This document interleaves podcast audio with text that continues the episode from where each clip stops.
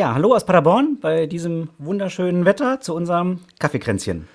Moin aus Hamburg. Ja, das Wetter ist äh, bis eben war es noch schön, jetzt ist bedeckt. Ähm, ist auch egal, weil wir sind ja am Vorabend oder am Vortag. Wir sind jetzt am äh, Mittwoch, dem 3. März. März? Haben wir März? März, ja. Mittwoch, 3. März.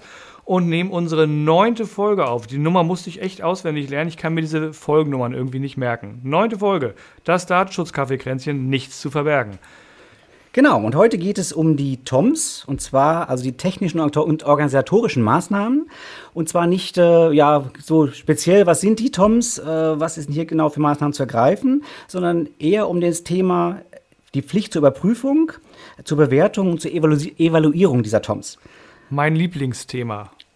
Das Hassthema meiner Kunden, glaube ich. Das Hassthema unserer Kunden. Ich habe aber gerade mal recherchiert. Wir haben schon im Jahr 2018 sogar ein Newsletter-Thema genau zu diesem äh, Aspekt geschrieben. Ja, dann vielen Dank fürs Reinhören. Wir sind durch. Bis nächste Woche. genau, lest unseren Newsletter aus 2018. ja, haben wir tatsächlich was zu geschrieben? Guck mal, ich kann mir sowas nicht merken.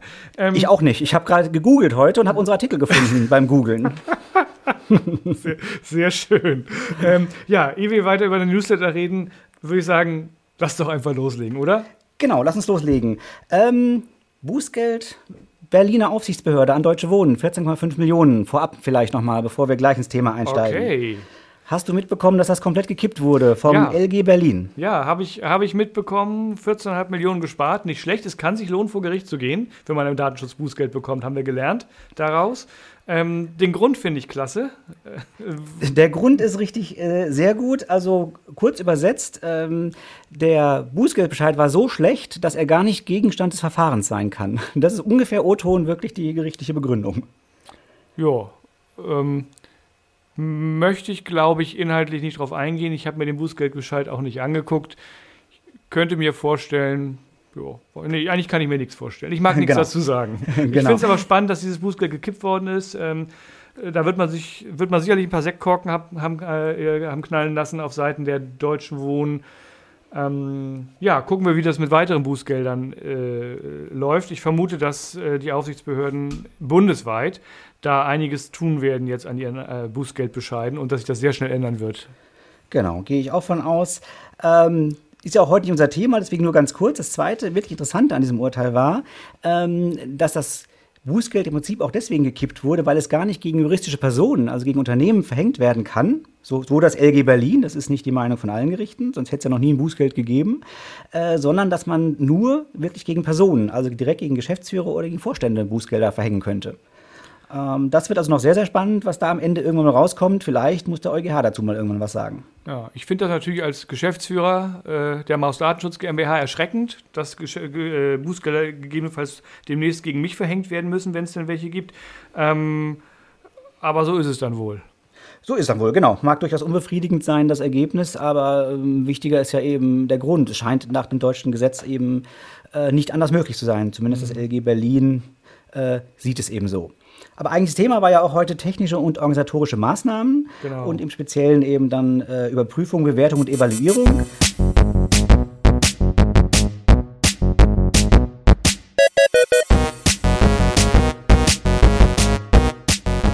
Dieser Podcast enthält Informationen rund um das Thema Datenschutz und ist durch unsere persönliche Meinung geprägt. Keinesfalls stellt er eine Rechtsberatung dar. Eine individuelle Beratung können wir daher nur erbringen, wenn wir ein Mandat als Datenschutzbeauftragter haben.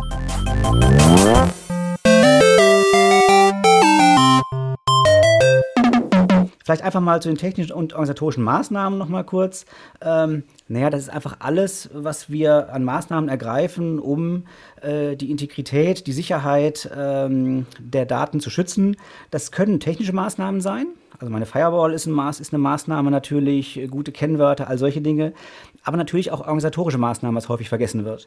Also wenn ich eben als Beispiel ähm, nicht unverschlüsselte E-Mails verschicken kann, dann ist als Alternative meine organisatorische Maßnahme eben, dass ich meinen äh, Beschäftigten sage, äh, dass sie eben solche sensiblen Inhalte eben per Post schicken müssen. Das ist dann auch eine Maßnahme, die durchaus wirksam ist im Sinne der DSGVO. Genau. Ich spare an der Stelle vielleicht Geld für, keine Ahnung, Verschlüsselungslösungen und ähnliches. Dafür ge gebe ich Geld für Porto aus. Das, äh, so, ne? das ist so. Dann muss genau, ich, muss ich gucken, was komme ich günstiger, was kriege ich besser hin. Ich bin ja immer dafür, möglichst viel technisch zu erzwingen, weil äh, was technisch erzwungen wird, kann eben organisatorisch nicht umgangen werden. Ähm, aber es geht halt nicht bei allen Sachen oder manchmal lohnt es sich einfach nicht. Genau, also ich denke auch, die technische Erzwingung sollte immer der, der, der erste, die erste Wahl sein.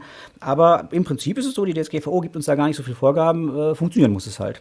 Ähm, genau. Wie wir es umsetzen, ist häufig egal. Genau, und das ist, funktionieren muss es halt, ist ein äh, super Stichwort, finde ich, weil genau da geht es ja bei diesem super Konzept zur Evaluierung, bla bla bla, der technisch-organisatorischen Maßnahmen drum ich muss ja auch eben regelmäßig gucken, funktionieren meine Maßnahmen. Das heißt, die DSGVO verpflichtet mich in Artikel 32 dazu, nicht nur Maßnahmen zu treffen und dann zu sagen, so fertig, sondern die regelmäßig zu überprüfen, ob sie auch so wirksam sind, wie ich es gerne hätte und wie sie auch sein müssen nach dem Schutzbedarf der Daten und was man da alles Schönes in Betracht ziehen muss. Genau, wie immer, es muss angemessen wirksam sein. Äh, interessanterweise findet sich das sogar an verschiedenen Stellen in der DSGVO. Ähm, ich habe gerade jetzt mal im Vorfeld auch zu, den, zu unserer Folge heute ähm, noch mal kurz recherchiert. Das geht los mit Artikel 5. Äh, wir müssen die Einhaltung der Vorgaben der DSGVO nachweisen können. Ähm, 24. Wir müssen einen Nachweis dafür erbringen können, dass die Verarbeitung gemäß der Verordnung erfolgt. Äh, ja, und dann der Klassiker natürlich, in dem es dann ganz genau drin steht, Artikel 32, ein Verfahren zur regelmäßigen Überprüfung, Bewertung und Evaluierung der Wirksamkeit der technischen und organisatorischen Maßnahmen. Das ist das, was die DSGVO uns eigentlich direkt schon aufgibt. Genau. Und in der Kombination sagt die mir ja sogar nicht nur, ich muss dieses Verfahren haben und ich muss das leben, sondern ich muss auch nachweisen können, dass ich dieses Verfahren zur regelmäßigen Überprüfung lebe. Das heißt, ich muss Dokumentation produzieren, Irgendw irgendwelche Zettel, so wir hatten das schon mal, nicht? Die, ich glaube, hier können wir das sagen, die Klofrauenzettel, ähm, wo drauf steht, letzte Überprüfung am um durch und das Ergebnis war. Genau. Äh, genau so eine Dinger sind das. Nicht? Das, was in jeder öffentlichen Toilette hängt, das machen wir zukünftig für unsere Firewall, für das Schloss in der Tür, für die Arbeitsanweisungen und ich weiß nicht, was alles. Genau, der Zettel darf dann gerne digital sein, aber im Prinzip ist es genau der Zettel. Wobei ähm, ich an der Stelle ja. tatsächlich ein Freund von Papierdokumentation bin. Weil Papierdokumentation, wenn sie wirklich gepflegt wird, der sieht man an, dass sie gepflegt wurde. Und das erhöht, finde ich, die Glaubwürdigkeit. Ne? Also ein Excel, äh, wo drin steht, wann ich, über, wann ich immer geprüft habe, kriege ich durchaus äh, so gefälscht, dass man schon ziemlich äh, genau gucken muss, damit man das rausfindet, dass ich das vielleicht erst gestern, kurz bevor die Aufsicht da war, erstellt habe. Aber so einen Papierzettel zu pflegen, ist schon äh, ist genauso wenig Aufwand. Ähm, stört, weil das Ding liegt auf dem Schreibtisch oder, oder so rum, aber es ist in meinen Augen häufig glaubwürdiger. Ja, sehe ich auch so, weil die Frage ist, jetzt kommen wir fast schon zu einem späteren Aspekt vielleicht, nämlich wie setze ich das um, wie mache ich das überhaupt? Und da ist ja schon die Frage, ob ich, äh, da ist der Klozettel dann eben vielleicht, da fängt das Beispiel dann an, dass es ein bisschen hinkt, ist ja nicht nur, dass ich irgendeine Unterschrift setze, jawohl, ich habe es gemacht, sondern dass ich auch beschreibe, was habe ich gemacht? Welche ja. Firewall-Regeln habe ich heute überprüft? Ja. Und ähm, da wird es dann schon reichen, wenn ich diese Excel-Tabelle gut fülle und da genau reinschreibe, was ich heute gemacht habe und das dann natürlich was anderes ist als das, was ich gestern oder vorgestern gemacht habe, mhm. dann ergibt es daraus ja schon, dass ich wirklich was getan habe und nicht einfach nur per Copy-Paste meine Excel-Tabelle irgendwie gefüllt habe. Ja. ja. und es ist halt, es ist tatsächlich so, dass äh, ich muss halt also was ich häufig erlebe in so Rahmen der Beratung ist, dass gesagt wird, ja gut, dann setzen wir uns einmal im, im Jahr zusammen und, und sprechen das alles durch und gucken uns das an. Und dann sage ich, nee, das reicht nicht. Halbjährlich? Nein quartalsweise doch wohl nicht etwa. Dann sage ich, nee, eigentlich täglich. Und dann müssen wir auch nicht die ganze Zeit zusammensitzen, sondern das hängt von der Maßnahme ab. Ich muss mir ja für jede einzelne Maßnahme überlegen, wie kann ich prüfen, dass sie wirksam ist und was ist eigentlich ein sinnvolles Prüfintervall dafür? Muss ich, äh, keine Ahnung, äh, jeden Tag prüfen, ob die Bewegungs-, die Infrarotbewegungsmelder meiner Alarmanlage so ausgerichtet sind, dass sie den richtigen Bereich erfassen und äh, dass sie funktionieren? Oder mache ich das vielleicht quartalsweise oder halbjährlich?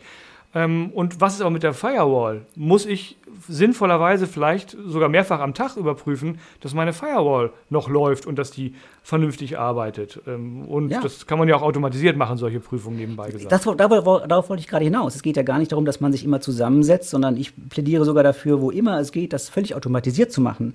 Also sprich, ich ähm, nehme mal nur so ein Intrusion Detection System, ist ja schon ein schönes Beispiel. Ähm, da verhindere ich ja gar nicht, dass jemand eindringt, aber ich schaffe es wenigstens zu erkennen, wenn es passiert ist. Also genau das ist ja schon so eine Maßnahme, äh, wo ich mindestens in gewisser Weise überprüfe, ob meine Maßnahmen gewirkt haben. Denn wenn jemand eingedrungen ist, dann war mit der Maßnahme wahrscheinlich was was noch nicht ganz in Ordnung. Genau. Ähm, an der Stelle können wir nochmal auf, auf unser Newsletter verweisen oder auf die Blogartikel. ähm, Im Jahr 2019, äh, im August oder September, haben wir genau dazu, zu diesem Verfahren, äh, mal einen Artikel geschrieben. Ähm, der kann vielleicht für, für, für die eine oder andere Zuhörerin äh, auch noch ganz spannend sein. Oh, Einschub an dieser Stelle. Zuhörerin. Ähm, wir haben beschlossen, dass wir so ein bisschen stärker in die Genderei einsteigen, um allen ZuhörerInnen gerecht zu werden. Äh, das ist bestimmt noch ein bisschen holperig manchmal bei uns. Vielleicht vergessen wir es auch mal, aber wir geben uns Mühe. Genau, das wollte ich sagen. Also wir haben das, äh, wir machen das wirklich gerne und äh, wollen es auch äh, richtig machen, aber wir fangen noch an, wir lernen noch. Genau. Wenn ihr, wenn ihr merkt, dass wir da irgendwo komplett in die falsche Richtung abdriften, äh, gebt uns auch gerne Rückmeldung. Wir sind da sehr offen. Genau. Aber zurück zum Thema. Ja. Ähm, was bedeutet das Ganze eigentlich? Und das, jetzt kommt das Interessante. Ähm, eigentlich geht man ja davon aus, und so war es ja bisher auch, Bußgelder gibt es, wenn was schiefgegangen ist. Daten sind abgeflossen, Hackerangriff war erfolgreich oder solche Dinge. Und diese Pflicht zur Überprüfung und Evaluierung heißt ja, wenn ich die nicht mache, ich kriege vielleicht ein Bußgeld, obwohl gar nichts passiert ist.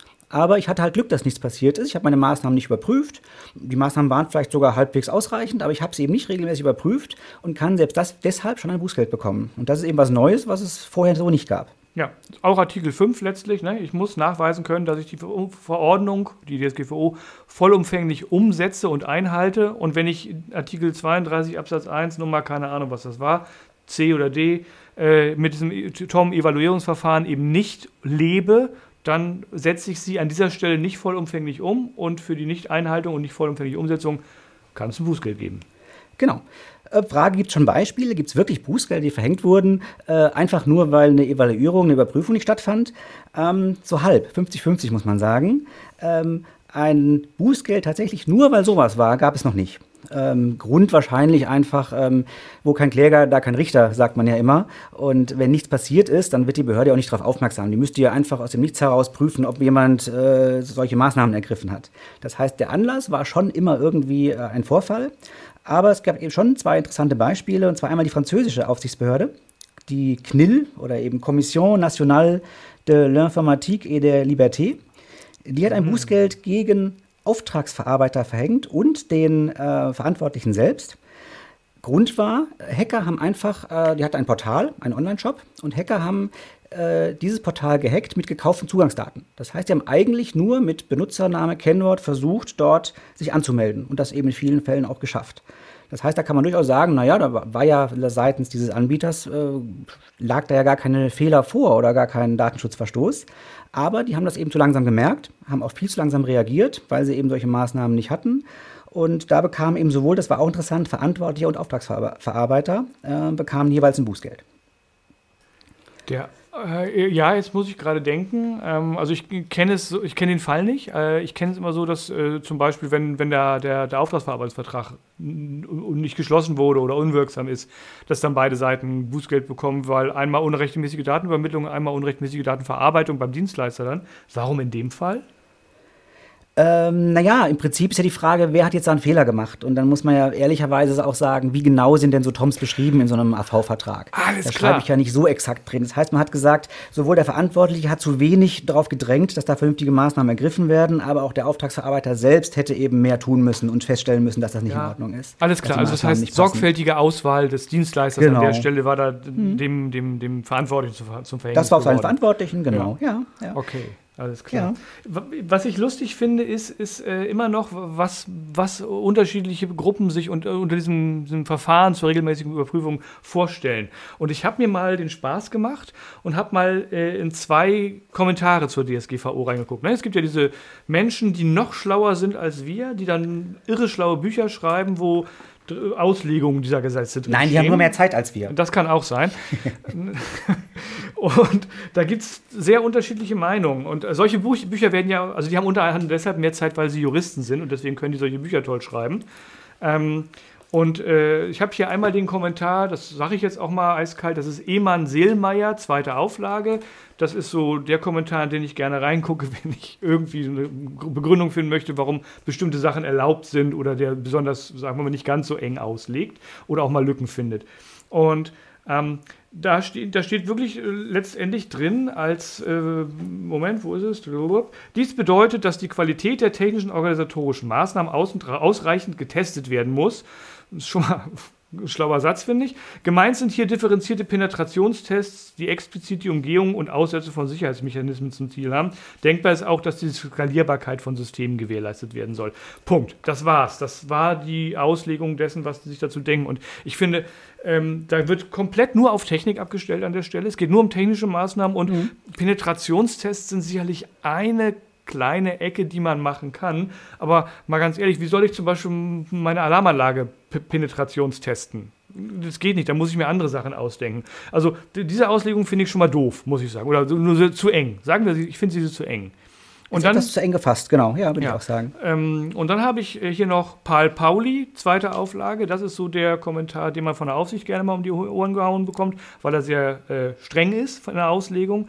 Und hier, die haben hier schon viel mehr Text. Das geht über fast eine ganze Seite. Und da geht es wirklich, da wird ein Penetrationstest als ein Beispiel erwähnt. Und ansonsten wird ganz klar gesagt, ähm, ich muss alle äh, Maßnahmen einer kritischen Begutachtung unterziehen. Vielleicht muss ich sogar eine Datenschutzfolgeabschätzung machen.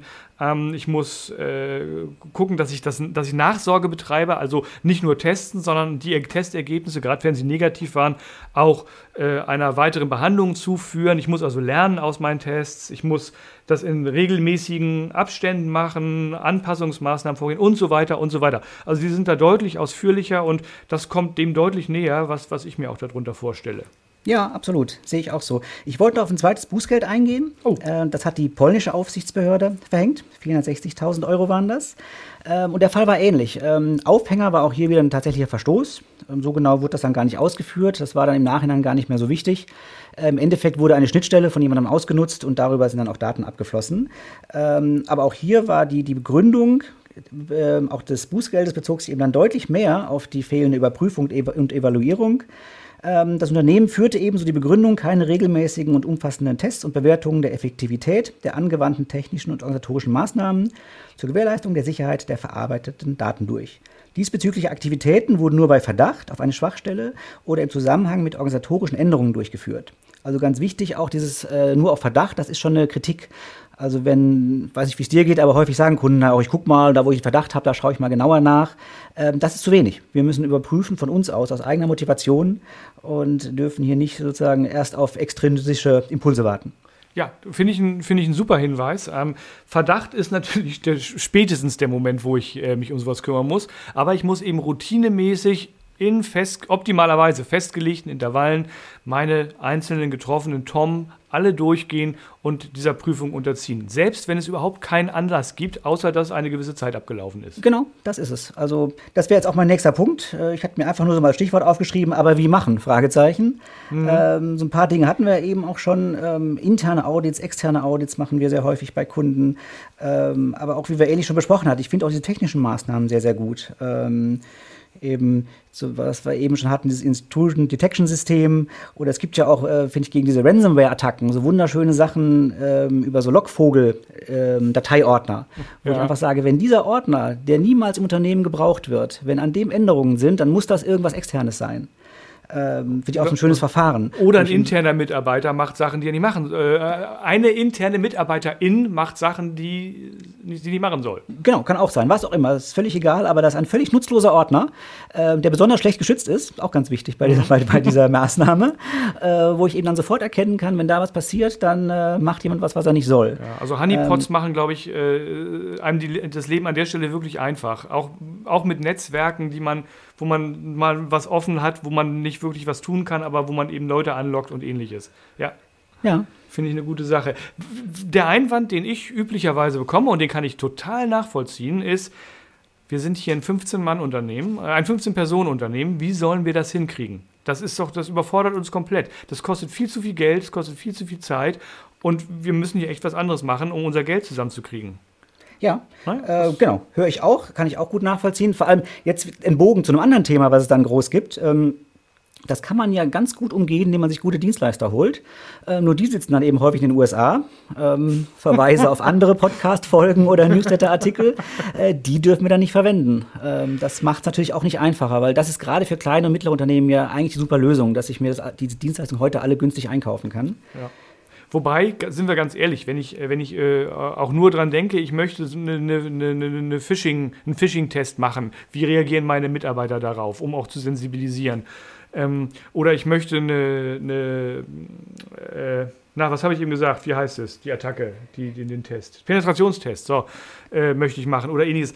Da kosten, wenn ich, richtig gut, wenn ich mir einen guten Dienstleister nehme, der das wirklich professionell macht und auch dafür sorgt, dass, ich, äh, dass, dass, dass niemand hinterher in den Knast kommt dafür, weil irgendein Rechenzentrum angegriffen wurde, ähm, das kostet schon so viel Geld, dass ich sage, auch, auch ein 20 oder 30 Personen Unternehmen wird sich das nur in Ausnahmefällen leisten können und vor allen Dingen wollen. Ja, absolut. Ne, und das ist natürlich schon mit Kanonen auf Spatzen geschossen. Und da muss man dann tatsächlich aber auch gucken, was für Daten habe ich eigentlich? Für, für wen bin ich eventuell Dienstleister? Was für Daten verarbeite ich hier?